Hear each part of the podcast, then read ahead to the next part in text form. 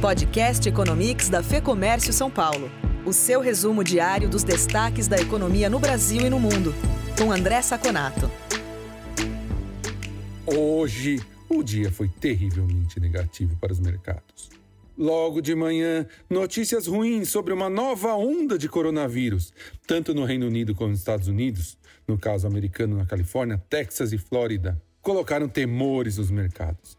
Informações preliminares mostram que Houston já tem 95% de suas UTIs tomadas por uma potencial segunda onda. Inclusive, a Apple fechou suas lojas novamente lá. Além disso, para piorar a situação, o FMI lançou novas previsões catastróficas sobre o PIB mundial. O PIB global cai de 3% na previsão anterior para 4,9%. Nos Estados Unidos, cai para 8% a queda, antes era 5,9%.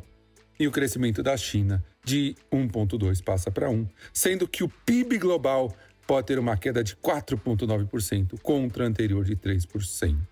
Além disso, os estoques de petróleo vieram muito mais altos nos Estados Unidos do que se esperava, 1,4 milhões de barris a mais, contra uma previsão de 600 mil. Com isso, as bolsas não suportaram. Apesar das asiáticas não terem é, acabado com um sinal muito claro, porque foi antes dessas previsões do FMI, a Dow Jones caiu 2,72% e Nasdaq 2,19%.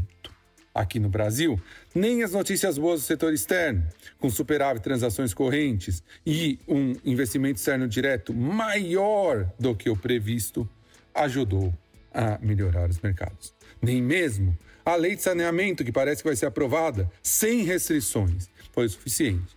Atenuou um pouco a queda, o Ibovespa caiu só, entre aspas, 1,66% a 94.377 pontos. O dólar subiu forte em relação ao real, que novamente teve um, uma, um, uma queda muito maior que as outras emergentes.